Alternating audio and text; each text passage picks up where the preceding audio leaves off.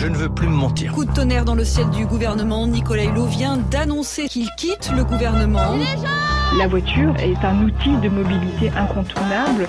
Comment vivre avec 1100 euros par mois? C'est impossible Je prends ma part de cette responsabilité. Oui, chers amis, le moment du grand basculement politique que nous attendons est venu. J'ai jamais enfilé le gilet des jaunes. Plus vert, plus eurosceptique, plus morcelé, le Parlement européen et le reflet. Allez, on y va, les gilets jaunes Je vois le soleil derrière, ouais. Vois du jaune. Bonjour à tous et, bienvenue dans ce nouveau numéro de À la Hussarde, saison 2, l'émission qui, depuis l'élection d'Emmanuel Macron, fait le point sur notre monde politique en pleine évolution, sur sa recomposition et pour l'instant plutôt sur sa décomposition, sur la décomposition de son paysage, parce que euh, les choses bougent. Les vieux clivages ne permettent plus de faire vivre les débats, d'animer la scène politique. Nous vivons une vaste désaffiliation de nos concitoyens et en même temps, il y a cette volonté de participer, de recréer les conditions d'une démocratie plus efficace pour, au bout du compte, retrouver le goût de voter et de voter enfin pour et plus simplement contre. Chaque samedi de l'été, nous revenons sur un aspect de la saison politique de septembre à juin que nous avons vécu et aujourd'hui, nous allons revivre la crise des gilets jaunes, mais vu de l'intérieur de la Macronie euh, qui s'est qui s'est vu vaciller à la toute fin euh, de l'année 2018 euh, avec notre invité Richard Ferrand. France Inter à la Hussarde, saison 2, Thomas Legrand. Bonjour Richard Ferrand. Bonjour. Merci d'avoir accepté de revisiter avec nous ces moments parfois durs hein, pour les partisans du président, euh, ces longs mois qui euh, peut-être vous ont fait atterrir après euh, l'euphorie d'une victoire miraculeuse. Une victoire, vous êtes maintenant payé pour le savoir, n'est jamais un blanc-seing politique. Une victoire électorale n'est pas un blanc-seing politique. Nous sommes ravis de vous avoir avec nous parce que Richard Ferrand, président de l'Assemblée nationale, vous êtes peut-être le responsable politique le plus proche d'Emmanuel Macron, premier parlementaire à l'avoir rejoint quand l'idée même de sa candidature n'était qu'une très vague hypothèse. Et vous êtes resté un familier et dit-on de ceux qui lui parlent franchement. À Paris, les Gilets jaunes se sont regroupés sur la place de la Concorde avant de défiler sur les Champs-Élysées et de se diriger vers l'Élysée. Près d'un millier, des centaines en tout cas, ont réussi à s'approcher de l'entrée du palais euh, présidentiel. C'était leur but, un beau. Exactement, des gens qui sont là pour en découdre tout simplement. Les, euh, les slogans sont très forts contre Emmanuel Macron. C'est vraiment le président de la République qui est visé par les slogans, par les pancartes. 16h30, à bord d'un engin de chantier, des individus enfoncent la porte du secrétariat d'État rue de Grenelle à Paris. À 4h30, moi j'étais avec euh, une partie de mon équipe en train de travailler et euh, les personnes ont dérobé manifestement un engin de chantier qui était dans la rue et ont euh, défoncé la porte du ministère. Jean et son équipe ont été immédiatement mis en sécurité. Les dégâts sont impressionnants. Voici la porte du ministère, éventrée, et sur cette photo une voiture de fonction, pare-brise explosée. C'est pas moi qui ai été attaqué c'est la République, c'est les institutions, c'est la forme démocratique du gouvernement qui a été attaquée. Vous savez, ici, c'est la maison de tous les Français. Donc ceux qui ont aujourd'hui utilisé un engin de chantier pour défoncer le portail de ce ministère, ils ont attaqué la Maison France. Alors Richard Ferrand, président de l'Assemblée nationale, est avec nous jusqu'à 14h. On vient d'entendre le récit d'une des journées de violence, un de ces samedis euh, d'insurrection hebdomadaire. On y reviendra, mais euh, d'abord Richard Ferrand, Qu'avez-vous pensé au tout début du mouvement, quand Jacqueline Moureau, souvenez-vous, est apparue et est devenue une, éphémère égérie d'un mouvement original et immédiatement populaire euh, dans mon esprit, j'ai immédiatement associé ce qui euh, se produisait au souvenir que j'avais de, de, ce qu'on a appelé le mouvement des bonnets rouges contre l'écotaxe de l'époque, euh, qui était déjà une taxe sur la circulation, puisqu'il s'agissait notamment de taxer les camions, toujours déjà pour des motifs écologiques. Et on avait vu un mouvement d'une très très grande violence naître avec euh, des coalitions extrêmement hétéroclites. C'est-à-dire que l'on voyait à la fois euh, le NPA qui manifestait avec des gens qui étaient contre le mariage pour tous, euh, de l'extrême droite à l'extrême gauche, des syndicalistes, des paysans, des ouvriers, des patrons. Bref, c'était un mouvement de protestation contre déjà une taxe sur sur la circulation. Et quand j'ai entendu le ton, les propos le, le, ressenti de, de Madame Moreau, qui est bretonne comme moi d'ailleurs, je me suis dit, tiens, euh, on va avoir là une version XXL des bonnets rouges si on y prend garde. Vous aviez pensé à ça. Et un petit peu avant, quand même, vous aviez averti le président d'une possible révolte ou d'une possible grogne populaire. Non, je, je, me souviens que en juillet 2017, donc au tout début du, du quinquennat, euh, comme vous le savez, euh, a été mise en œuvre euh, la réforme du marché du travail, donc du code du travail. Et dans une réunion informelle, le président de la République interrogeait les, trois ou quatre qui étaient autour de la table pour savoir si on avait le sentiment que cet assouplissement du marché du travail pouvait être de nature à créer de, de puissants mouvements sociaux. Je lui ai dit ma conviction que non, parce que les, Français avaient compris qu'on était dans quelque chose de trop rigide en matière de marché du travail, mais qu'en revanche, si un jour il devait y avoir une révolte, euh, ce serait peut-être des territoires qu'elle viendrait. Donc euh, je me souviens qu'il l'a un peu intrigué, il m'a demandé euh, pourquoi. Je n'ai pas bien su lui répondre, mais je sentais une forme de d'insatisfaction, de, de, sentiment, ce qu'on a appelé le sentiment de déclassement, euh, euh d'être un peu parce qu'on serait, on vivrait à la campagne, comme euh, ou, en zone euh, périurbaine, comme si on était des, Français moins bien traités que les autres. C'est ce que vous ressentiez quand vous retourniez dans votre circonscription Pas spécifiquement dans ma circonscription. C'est ce que je ressentais quand j'allais ailleurs qu'en Bretagne justement et quand je parlais avec des collègues députés. Et je voyais bien qu'il y avait toute une série d'analyses d'ailleurs euh, me paraissait pas toujours très fondée, parce que vous savez, moi j'habite une petite commune euh, de la campagne bretonne, je trouve que c'est infiniment plus agréable de vivre là qu'à Paris, personnellement en tout cas. Je n'ai pas l'impression que quand on habite à Motref, on est euh, des, des Français de seconde zone. En tout cas, il y a des questions de revenus. Il y a, un ressenti, il y a un ressenti de cette nature, parce que il y a des enjeux de revenus, parce que il y a l'accès aux soins, l'accès à l'école, l'accès à toute une série de choses où certains Français se disent finalement on paye autant d'impôts que les autres, mais on n'est pas aussi bien traité que les autres. Un sentiment d'inéquité et d'inégalité. Et ça, je, je le percevais. Et donc, c'est ainsi que je l'avais dit. Mais de là à vous dire que c'était une prophétie annonciatrice de ça, ce serait bien vaniteux.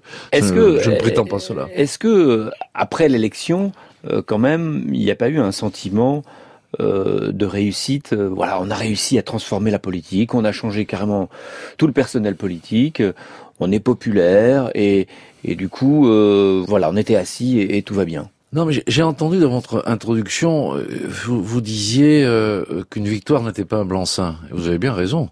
Nous, on n'a jamais pris une victoire pour un blanc-seing. On l'a pris bah, simplement pour la validation de notre feuille de route. Ça s'appelle la démocratie. Ensuite, c'est est-ce qu'on va atterrir, vous disiez. Bah, on n'a pas eu besoin de, de, cela pour atterrir. On s'est immédiatement mis au travail, on a agi concrètement, on a mis en œuvre ce que euh, nous étions engagés à faire. Ce qui est certain. Mais il y avait l'idée que vous aviez été élu un peu par et par une certaine partie de la France plutôt, euh, plutôt citadine, euh, la France plutôt qui va bien. Et donc, est-ce que c'est cette France qui va mal, qui n'a pas voté ou pas voté pour vous, qui s'est révoltée à ce moment-là? Est-ce que vous avez senti ce, cette chose-là? Non, ce qui est certain, si vous voulez, c'est que euh, ni le président de la République, ni moi, ni personne n'avons oublié que au premier tour de l'élection présidentielle, si vous agrégez les suffrages obtenus par Madame Le Pen, Monsieur Mélenchon, enfin un certain nombre de personnes qui, qui très anti-système, on va dire, enfin qui estimaient qu'il fallait non pas plus transformer, ça fait du monde. Plus abstentionnistes, ça fait du monde. Et naturellement, ces gens-là ne se sont pas évaporés. Euh, donc il, faudrait, il aurait fallu être bien naïf pour penser que parce que arithmétiquement et démocratiquement vous avez emporté une élection, soudain, celles et ceux qui s'étaient exprimés euh, démocratiquement mais violemment dans leur choix politique, avaient soudain euh, quitté le pays. Et je dis ça parce que ce qui nous intéresse aujourd'hui, c'est de voir comment, de l'intérieur de ce qu'on peut appeler la Macronie, le mouvement des Gilets jaunes était perçu. Et au début, même s'il y a une certaine popularité de ce mouvement, euh, tout de suite décelée par les sondeurs, au début on a l'impression que vous le, c'est un vous général, hein, vous le sous-estimiez, euh, vous disiez oh il y a des il y a, y a, des fascistes, il y a des antisémites, et puis vous vous reprochiez aux télévisions, euh, à BFM de trop en faire. Il n'y a pas eu un problème de perception au non, début. entre le, le On peut 5... se mettre dedans, hein, d'ailleurs. Oui, mais entre le 5 et le 11 novembre, si vous vous en souvenez, le président de la République avait fait dans les Hauts-de-France euh, ce qui avait été appelé une itinérance mémorielle. Et il avait été euh, volontiers, donc comme il le fait toujours, dans les bains de foule, comme on dit, enfin vers la population, il avait parlé avec les élus, etc. Et il avait nettement perçu, très nettement. Il avait perçu, été brocardé à ce moment-là. Justement, justement, il mmh. avait, il avait perçu que euh, il y avait à la fois euh, une expression très vive, très très vive, très désinhibée euh, de différentes formes de mécontentement, et que dans ces expressions-là, sa propre personne n'était pas épargnée. voyez, et là on est entre le 5 et le 11 novembre, et la première grande manifestation c'est le 17 novembre. Donc euh, euh, il avait euh, senti venir et pas du tout sous-estimer les choses. Euh, et ce que vous dites sur euh, c'est des fascistes, antisémites, etc. D'abord, c'est venu un peu plus tard. Ce n'est pas venu de notre bouche. Et quand ensuite, euh, euh, aux chaînes d'information euh, continuent, elles font leur travail comme elles entendent le faire. Mais c'est vrai que la dimension du feuilleton permanent crée un effet de loupe. De sorte que quand vous êtes dans la plupart des endroits de France où il ne se passe rien, vous avez l'impression que toute la France est à feu et à sang, puisqu'on ne parle de ça du matin jusqu'au soir. Quand, quand vous retourniez euh, dans votre circonscription ou que vous vous baladiez euh, en France, est-ce que vous aviez pu euh, voir des gilets jaunes et comprendre qui c'était? Ah oui, bien sûr. Moi, je me suis arrêté sur quelques ronds-points.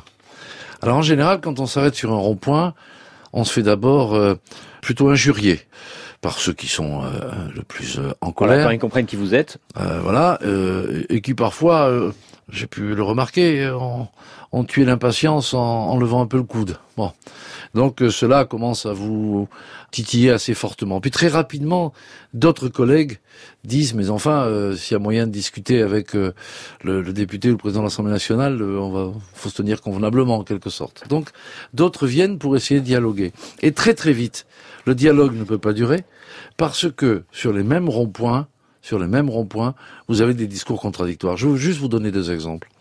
Sur un rond-point, j'ai d'abord euh, entendu des, des personnes me dire qu'il était honteux de laisser vivre des Français avec des minima sociaux euh, trop bas et qui ne permettaient pas de, de vivre avec le RSA ou autre, et que c'était scandaleux alors qu'il y avait des gens riches en France et que, par conséquent, euh, tout le monde devrait avoir un peu plus.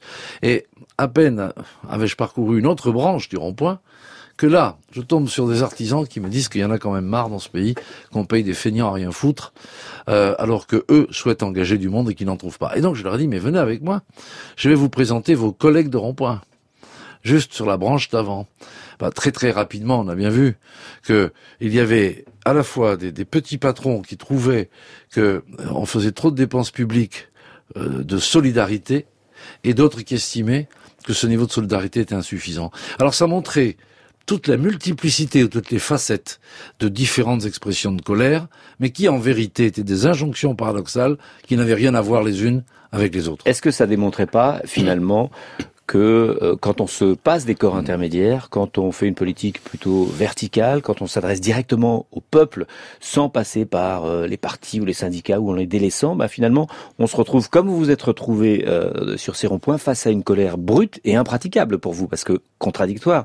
Les partis politiques, les syndicats, c'est fait pour raffiner la colère, pour la transformer en, en des propositions euh, euh, plutôt cohérentes. Et là vous vous retrouvez finalement directement devant le peuple. Est-ce que c'est pas aussi, vous vous dites pas, tiens, euh, à ce moment-là, euh, peut-être qu'on a un peu délaissé les syndicats, peut-être qu'on a un peu délaissé les. C'est quand même plus confortable d'être face à des syndicats qui ont raffiné, qui ont mis une cohérence dans, dans ces colères contradictoires que vous décrivez très bien. On peut toujours se dire cela, mais ça n'explique pas pourquoi les bonnets rouges à l'époque ont éclaté et prospéré. Puisque là, on nous explique que sous le quinquennat précédent, le dialogue social était infiniment plus riche.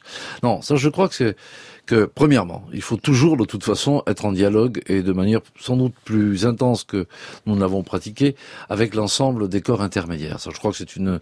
C'est une leçon quand même. Voilà, mais ça, de toute façon, je crois que euh, et il faut l'avoir à l'esprit. Mais euh, lié à un hypothétique dialogue insuffisant, ce qui s'est passé, c'est un peu une post-rationalisation qui, moi, ne me convainc pas. Peut-être, mais on, on, peut d'ailleurs renvoyer le, le, compliment aux syndicats qui sont pas assez puissants et. et, et, et oui, mais il est logique que nous cherchions tous travail, des, des explications. Bien sûr. Alors, mais vous savez, retrouver des explications après, euh, on peut jamais avoir la, la preuve ou la, ou la, certitude que c'est véritablement ça qui est Bien sûr, c'est de la post-rationalisation, ça peut être aussi un retour d'expérience. Aussi. Alors, dans cette émission, on demande à notre invité de choisir une chanson, une chanson plutôt politique. Et vous, vous avez choisi une chanson que tous les Français connaissent, une ritournelle même qui est devenue une ritournelle, Les Cactus de Jacques Dutronc. On l'écoute et puis on en parle après. D'accord. À la hussarde, Thomas Legrand, sur France Inter.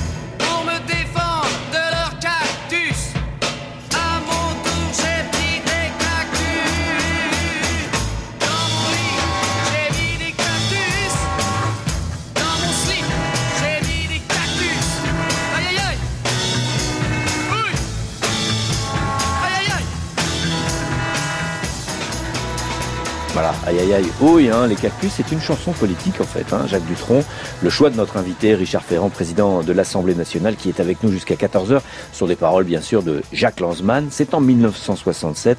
Cette chanson décrit un peu votre situation euh, de, gouvernant, euh, Richard Ferrand déjà? Sans doute un peu, euh, mais aussi, surtout, elle, en dit long sur l'individualisme, sur les égoïsmes. Dans leur poche, il y a des cactus, dans les cœurs, il y a des cactus. Voilà, c'est ça, il y a des cactus partout, et donc en effet, il ne faut pas s'asseoir. Mais pour l'anecdote, le Premier ministre Georges Pompidou, en 1967, à l'Assemblée nationale, a eu l'occasion de citer Jacques Dutronc, puisqu'il avait d'un côté un certain nombre de gaullistes qui lui reprochaient euh, sa politique trop libérale, euh, les amis de M. Giscard d'Estaing de l'époque qui euh, également lui savonnaient un peu la planche, et puis François Mitterrand, évidemment, qui était son principal opposant. Et à l'issue d'un débat extrêmement chahuté, houleux, le Premier ministre Georges Pompidou, avant qu'il ne devienne président, a eu l'occasion de dire, dans un hémicycle un peu surpris de sa citation, comme dirait Monsieur Dutronc, il y a un peu partout des cactus. de, de, la difficulté de, de, gouverner. Revenons sur cette violence dont, dont on parlait tout à l'heure. En décembre, quand Éric Drouet, une des figures des Gilets jaunes, appelle à aller le, chercher le, le président à l'Élysée, est-ce que vous vous dites à un moment que la, la situation peut basculer? Non, parce que la République est, est solide. Mais ce que je me dis, c'est qu'un certain nombre des meneurs de ce mouvement veulent non pas porter des revendications sociales, non pas porter euh, un projet. Ce qu'ils veulent, c'est euh, euh, au fond aller contre les institutions de la République. C'est dire on va prendre l'Élysée ou quelque temps plus tard on va attaquer l'Assemblée nationale. On voit bien que c'est une, volonté de quelques meneurs de capter la colère pour en faire une énergie anti-républicaine. Mais euh, la République est solide, euh, elle est protégée, et donc, euh, il n'y avait pas lieu d'avoir d'inquiétude particulière sur le fait qu'elle puisse vaciller. Mais quand vous voyez euh, que même après des manifestations de violence, euh, finalement, le soutien populaire pendant plusieurs semaines ne faiblit pas, il n'y a pas une inquiétude comme ça qui, qui grandit? Ça m'a étonné, parce que que quand je, je, circule où que ce soit, euh, je vais au bistrot, euh, je vais faire mes courses, euh, je vois les gens. Enfin, je n'ai pas une vie éloignée, si vous voulez, de, de la vie de, de, nos compatriotes. Et personnellement, je n'ai jamais rencontré de supporters des Gilets jaunes. Jamais. Au supermarché avec mon caddie, je vois beaucoup de gens, je prends des notes parce que chacun en profite pour me dire en fait, il y a telle et telle chose qu'il faudrait regarder. personne ne m'a parlé avec enthousiasme des, des Gilets jaunes. En revanche, ce que je crois, puisque voulez-vous, il faut bien donner foi aux sondages, puisqu'ils existent. Je ne vais pas vous dire qu'ils sont faux. Je, je crois qu'il faut différencier ce qui pouvait être l'expression d'une sympathie pour un certain nombre de revendications sociales, et le côté on en a marre. Les Français, ils en ont souvent marre d'un certain nombre de choses. Donc, qu'il y ait une sorte d'avant-garde qui euh, disent euh, voilà il y en a marre etc ouais, mais ça, et que ça suscite la sympathie je veux bien le croire ensuite le soutien cette sympathie qui mais... survit finalement à des images euh, et des week-ends de violence. C'est ça qui peut vous paraître étonnant, non? Oui, c'est ce qui est étonnant, mais surtout il y a eu quand même aussi des additions un peu hâtives qui ont été faites. On a dit, euh, il y a tant de Français qui ont de la sympathie pour le mouvement, d'autres qui le soutiennent, puis on en a fait une addition en disant finalement il y a presque la moitié des Français qui euh, seraient derrière euh, euh, ce mouvement-là. Je, je, je, pense que, comme parfois euh, les, les Français voient dans un mouvement une expression par procuration, ils n'y vont pas, mais ils sont bien contents que ça ait lieu, en se disant, bah, après tout ceux qui nous gouvernent, qui n'entendent jamais rien, là ils vont entendre, en quelque sorte. Euh, mais pour autant, euh, je, ne, je ne pense pas euh, qu'il y ait eu un engagement croissant. D'ailleurs, il a été plutôt décroissant.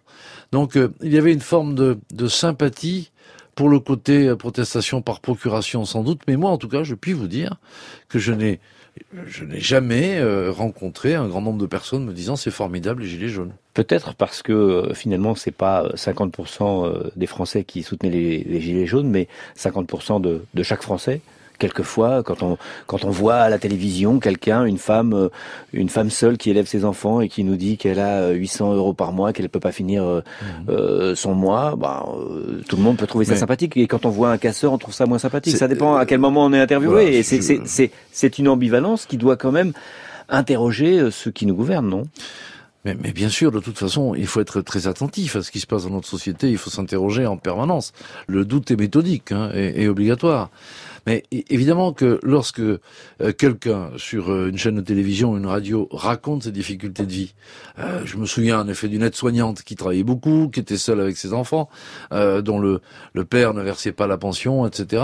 bon, qui était dans une galère terrible. Vous entendez cette personne, vous êtes indigné, vous trouvez ça injuste. il y avait d'ailleurs beaucoup de femmes seules dans cette situation qui ont manifesté et ont porté la parole. Mais ce que l'on sentait bien, c'était une volonté, c'était des appels à l'aide de situations individuelles. Moi, je n'ai jamais entendu une proposition euh, politique euh, pour en disant euh, il faut faire autrement l'organisation de notre société. il y avait le RIC, quand même, il y avait, il y avait une demande, le, une, demande de, de, démocratie directe. Voilà. Oui. enfin, si on veut, mais qui, qui a succédé à d'autres revendications. Enfin, tout ça n'était pas bien construit. D'ailleurs, j'étais un des premiers à dire revenons sur le champ de la démocratie. Donc, que les Gilets jaunes euh, euh, créent une plateforme programmatique et qu'ils se présentent aux élections européennes, s'ils ont un message collectif à apporter, parce que euh, nous connaissons tous, et nos permanences d'élus permettent d'y être confrontés, ceux de nos compatriotes qui sont en difficulté, soit parce qu'ils sont au chômage, soit parce qu'ils sont malades, soit parce qu'ils ont des difficultés, qu'ils n'arrivent pas à boucler les fins de mois. Donc les problèmes nous sont connus, mais à ce moment-là, il aurait fallu que ce mouvement euh, puisse dire voilà ce qu'on propose en alternative de ce qui est fait aujourd'hui, et voilà pourquoi on vient devant les électeurs. Et ce que j'ai constaté, c'est qu'il n'y a pas eu cette capacité. Donc, c'était plus un mouvement, je crois, d'expression de colère, de vouloir se faire entendre, avec le sentiment que peut-être ceux qui nous gouvernent ne sont pas assez à l'écoute, ne sont pas assez attentifs. Ensuite, il y a eu là-dessus quelques manipulations. Le rôle des réseaux sociaux est considérable dans ce qui s'est passé.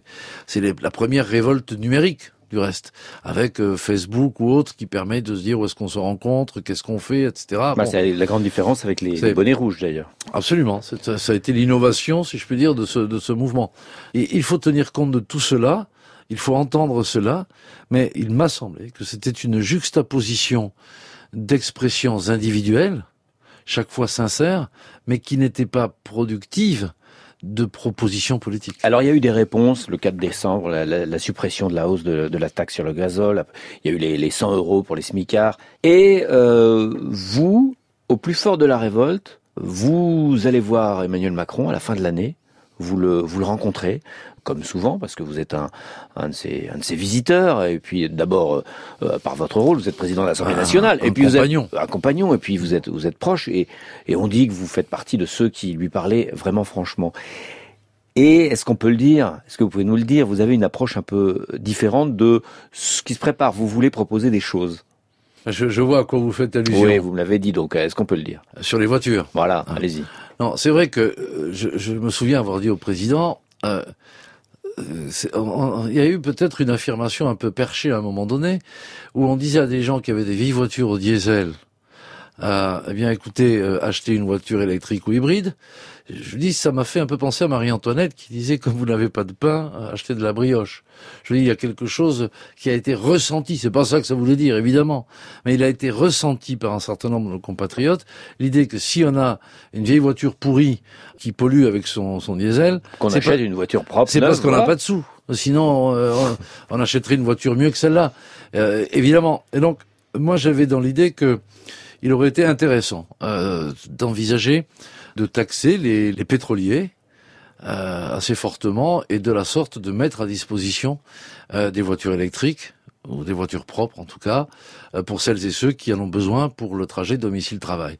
Une réponse assez concrète. oui, quasiment fournir des voitures électriques. On rappelle que les voitures électriques, contrairement à ce qu'on croit, c'est fait pour la campagne, parce que c'est le moment où on peut les recharger. Bien sûr. Donc une réponse plus concrète, alors que vous trouviez que c'était plutôt technocratique, les réponses? Non, les, réponses du, 10 décembre par le président de la République, je les ai approuvées intégralement. Là-dessus, il n'y a pas de débat. Mais il m'a semblé que comme on était parti d'un problème de mobilité, il fallait répondre euh, par une solution à la mobilité. Mais j'observe d'ailleurs. Et qu'est-ce qui vous a été répondu à ce moment-là? Euh, Non, mais surtout ce que j'observe, c'est que finalement, ça s'est fait. Ça s'est fait, mais à bas bruit. J'aurais trouvé mieux que euh, que ce soit fait de manière plus plus forte, enfin que ce soit euh, plus mis sur la table. Mais regardez, la prime à la conversion, qui avait été budgétée d'abord pour 200 000 véhicules, puis c'est passé à 500 000, on est à 2 millions.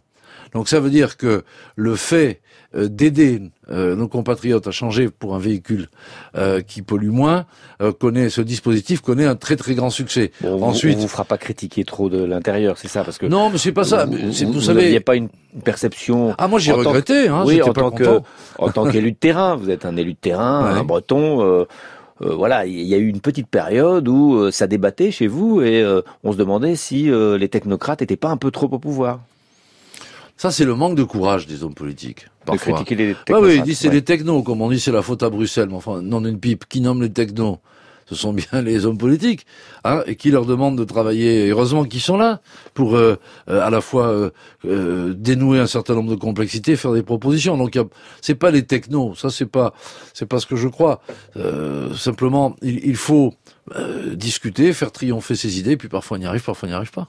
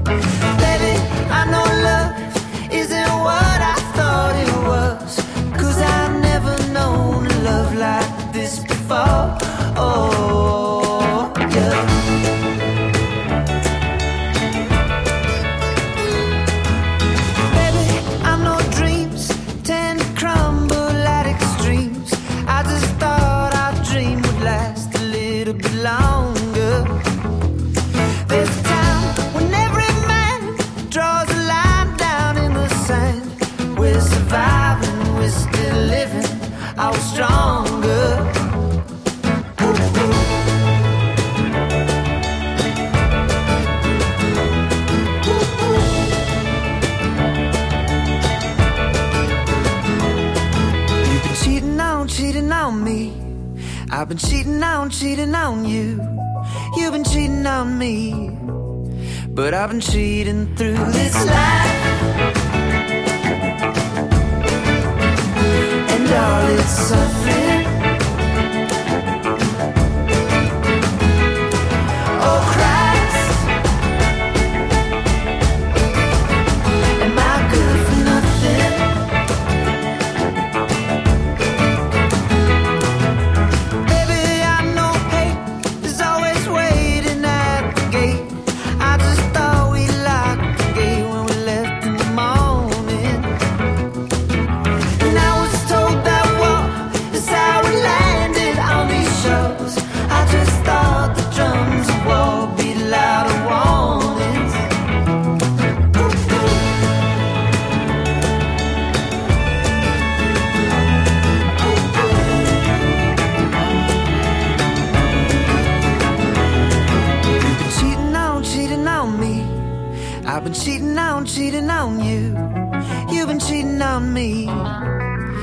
I've been cheating through this life.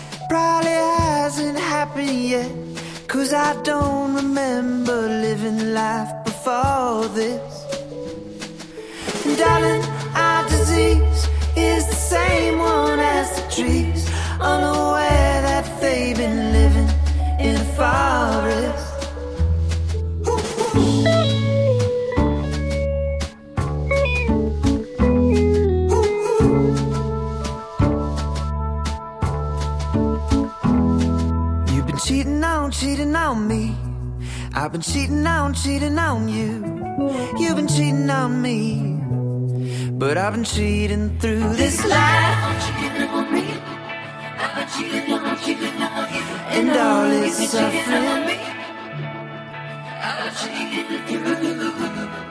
Oh, Christ. Am cheating on you. I good for nothing? This life and all its suffering.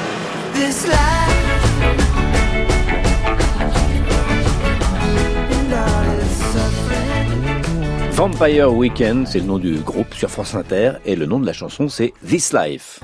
Thomas Legrand, à la Hussarde, sur France Inter. Et nous sommes toujours avec euh, Richard Ferrand jusqu'à 14h, président de, l'Assemblée nationale. Vous n'êtes pas président jusqu'à 14h, vous êtes avec nous jusqu'à 14h et après vous resterez président de l'Assemblée nationale pour évoquer la crise des Gilets jaunes vue de l'intérieur de la Macronie. Et je voudrais vous faire écouter un document qui a été viral euh, sur les réseaux sociaux, qui est, euh, me semble-t-il, assez choquant. Donc c'est un, ancien curé de l'heure qui fait une messe anti-Macron avec des, des gilets jaunes et à l'intérieur même de l'église, voici ce qui se passe.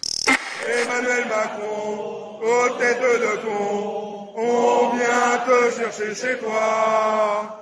Emmanuel Macron, aux têtes de con. Voilà, voilà. je crois qu'on a compris euh, le sens du message. Euh, cette vidéo, euh, vous n'avez pas vu Richard, Richard Ferrand? Elle a été, elle a été euh, très diffusée, c'était dé- début juin, et le prêtre est comme ça avec son son habit euh, sacerdotal. Alors on apprendra plus tard que c'est un militant euh, royaliste et qu'il est un petit peu au banc de l'Église, mais il est entouré de de gens ordinaires, des, des, des gilets jaunes, de gilets jaunes de tous âges qui chantent euh, joyeusement. Cette chanson, ce, ce, ce refrain de, de manifestation euh, euh, très ad hominem contre Emmanuel Macron, cette euh, polarisation sur le président, qu'on a pu voir aussi lors euh, d'un voyage au, Puy-en-Velay après euh, une visite de la préfecture du, Puy-en-Velay, euh, où Emmanuel Macron a, aussi été insulté directement. Cette polarisation sur l'homme, est-ce que ça vous a étonné? D'abord, le prêtre en question n'est pas étouffé par la charité chrétienne, c'est le moins qu'on puisse dire. Et c'est peut-être la version contemporaine de l'alliance de, de la fourche et du goupillon, en quelque sorte. J'ai envie de dire que ça, c'est- c'est c'est assez anecdotique. Ah, c'était, c'était. Non mais moi j'ai bien l'antimacronisme Oui, non, mais- personnel. hein, mais vous savez, moi dans une était interview, assez réparti. non, mais moi dans une interview que j'ai donnée au journal Le Télégramme, qui est euh, du Brest. Finistère, de Brest et de Bretagne, euh, le 8 décembre, je disais que nous ressentions, évidemment, nous vérifions qu'il y a une personnalisation d'une forme de détestation. C'est-à-dire que, euh, grosso modo, euh, Macron euh, était devenu, euh, enfin le président de la République, c'était la faute de tout, tout, tout était la faute à Macron en quelque sorte. Ensuite, ce qui s'est passé au Puy-en-Velay, euh, j'en ai un souvenir précis, et, et ce n'est pas tant le fait que le président était chahuté qu'il a, qu'il a heurté, c'est que simplement là, on a vu une préfecture dévastée, Donc on rappelle, que le des président gens va visiter une, incendier. une, une préfecture qui avait Oui. été. euh, il rentrait d'Argentine, voilà. du, C'est ça. du, du, du G20, où d'ailleurs il avait beaucoup euh, évoqué les enjeux écologiques, par parenthèse, je voudrais le rappeler. Donc il se rend au Puy-en-Velay auprès des fonctionnaires et euh, du préfet euh, de Haute-Loire. Il y a une tentative de mettre à feu cette, ce bâtiment. Et là, il voit des fonctionnaires bouleversés qui racontent qu'ils ont entendu des Français qu'ils connaissaient, parce que le Puy n'est pas une immense ville, dire vous allez griller comme des poulets. Et euh, ce qui a profondément touché le président de la République, c'est pas du tout que lui-même a été chahuté, c'est plus de constater que il était imaginable que des Français puissent s'attaquer à d'autres en allant jusqu'au crime. Et euh, à partir de là, il a bien senti que le premier enjeu, le premier enjeu, était de rétablir l'ordre républicain. On est le 1er décembre. Donc, il faut le retour à la loi, le retour à l'ordre.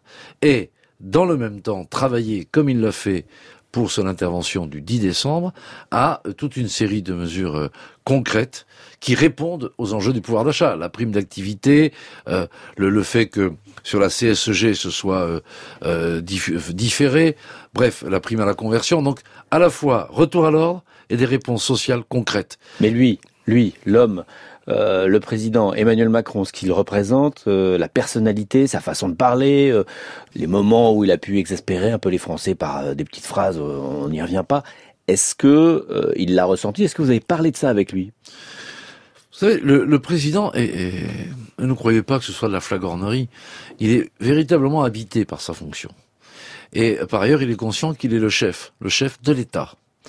Et donc, moi, ce que je peux vous dire, c'est que jamais je ne l'ai vu exprimer, euh, ni en public ni en privé, euh, une sorte de doute euh, sur ce qu'il devait faire ou ne pas faire. Il n'y a pas eu de syndrome Baden-Baden, si vous voulez. Il n'y a pas eu l'idée euh, je m'en vais, je reviens. Voilà, Je fais 1968, allusion, Baden-Baden, euh, Voilà. le président... Qui va euh, retrouver Massu. Voilà, qui va dire. retrouver Massu en Allemagne, donc il disparaît quelques jours, le général de Gaulle, et chacun se demande, il crée un manque, et Non, il retourne la situation le, comme le président n'a jamais lâché la barre. Euh, il a très bien compris ce qui se passait, une grande lucidité, mais en tout cas, il n'a jamais affiché de doute. Après, ce qui se passe à l'intérieur de lui-même, vous m'excuserez, mais je, je n'ai pas une vue aussi profonde. Alors, puisqu'on parle du général de Gaulle, France Inter. À la hussarde, la chanson de droite. Alors c'est euh, c'est la rubrique de cette fin d'émission euh, tous les samedis. Nous dénichons des chansons de droite, euh, on les déterre. hein. Et pour vous aujourd'hui, euh, Serge Lama, 1975, il chante euh, la gloire du général de Gaulle. Il s'appelait De France.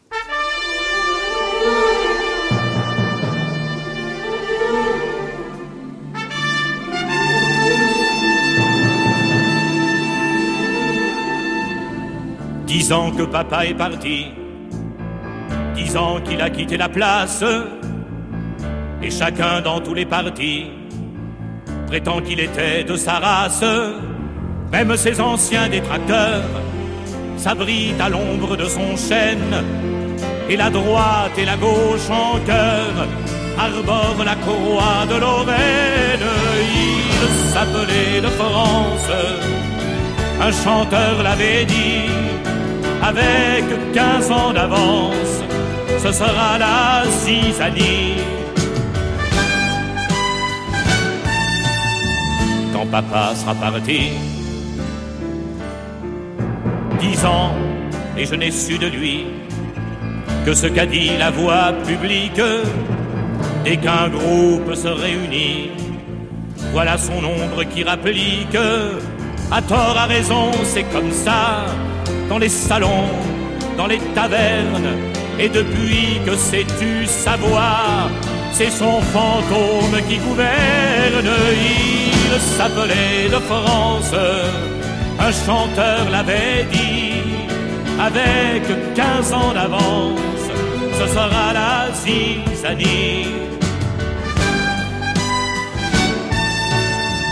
Quand papa sera parti, Alors, il y a deux semaines, je vous avais fait écouter euh, la chanson de Gilbert Bécaud, qui datait de 1965, intitulée Tu le regretteras, et qui évoquait, après la mise en, en balotage du général, le début de la fin du gaullisme. Et euh, craignait euh, qu'on oublie le grand homme dans l'avenir. Et en 1979, Serge Lama lui répond en écho, il évoque d'ailleurs Bécaud dans la chanson, euh, quand il dit un, chanteur, un chanteur l'avait dit, eh bien, il évoque la nostalgie de Gaulle. Ça vous touche aussi, la nostalgie de Gaulle, Richard Ferrand? Non, la nostalgie, non. Mais je trouve que tout ce qui permet à nous tous euh, de se souvenir, euh, d'avoir à l'esprit les grandes figures de, de la France et de notre histoire, euh, c'est précieux. Alors Ser- Serge Lama le fait sur un, comment je vais dire, sur un ton un peu emphatique, c'est le moins Oui, que quand l'on papa puisse est dire. parti, en plus, Quand papa très- est parti, c'était le, le père de la patrie finalement. Bon, euh, c'est pas de la nostalgie, mais je trouve que tout ce qui concourt à ce qu'on s'intéresse à notre propre histoire euh, est utile. Et alors, vous connaissiez cette chanson? Oui, oui, parce que ma, ma, ma grand-mère écoutait volontiers Serge Lama. Et donc il s'appelait de France, je m'en souvenais très bien. Eh bien, merci Richard Ferrand de nous avoir accompagnés euh, pendant cette heure. C'est fini euh, pour cette édition de À la Hussarde saison 2. Merci à Caroline Chaussé de la documentation euh, sonore et à Martine Messonnier qui m'ont aidé à préparer cette émission réalisée par Claire Destacan et à la technique aujourd'hui Juliette Delperrou. Vous pouvez retrouver l'émission et la réécouter et puis toutes les autres aussi d'ailleurs sur le site de France Inter à la page À la Hussarde saison 2. Mais sur l'antenne, on se retrouve la semaine prochaine à la même heure pour explorer un autre aspect de la vie politique de ces derniers mois. Donc bonne semaine et à samedi.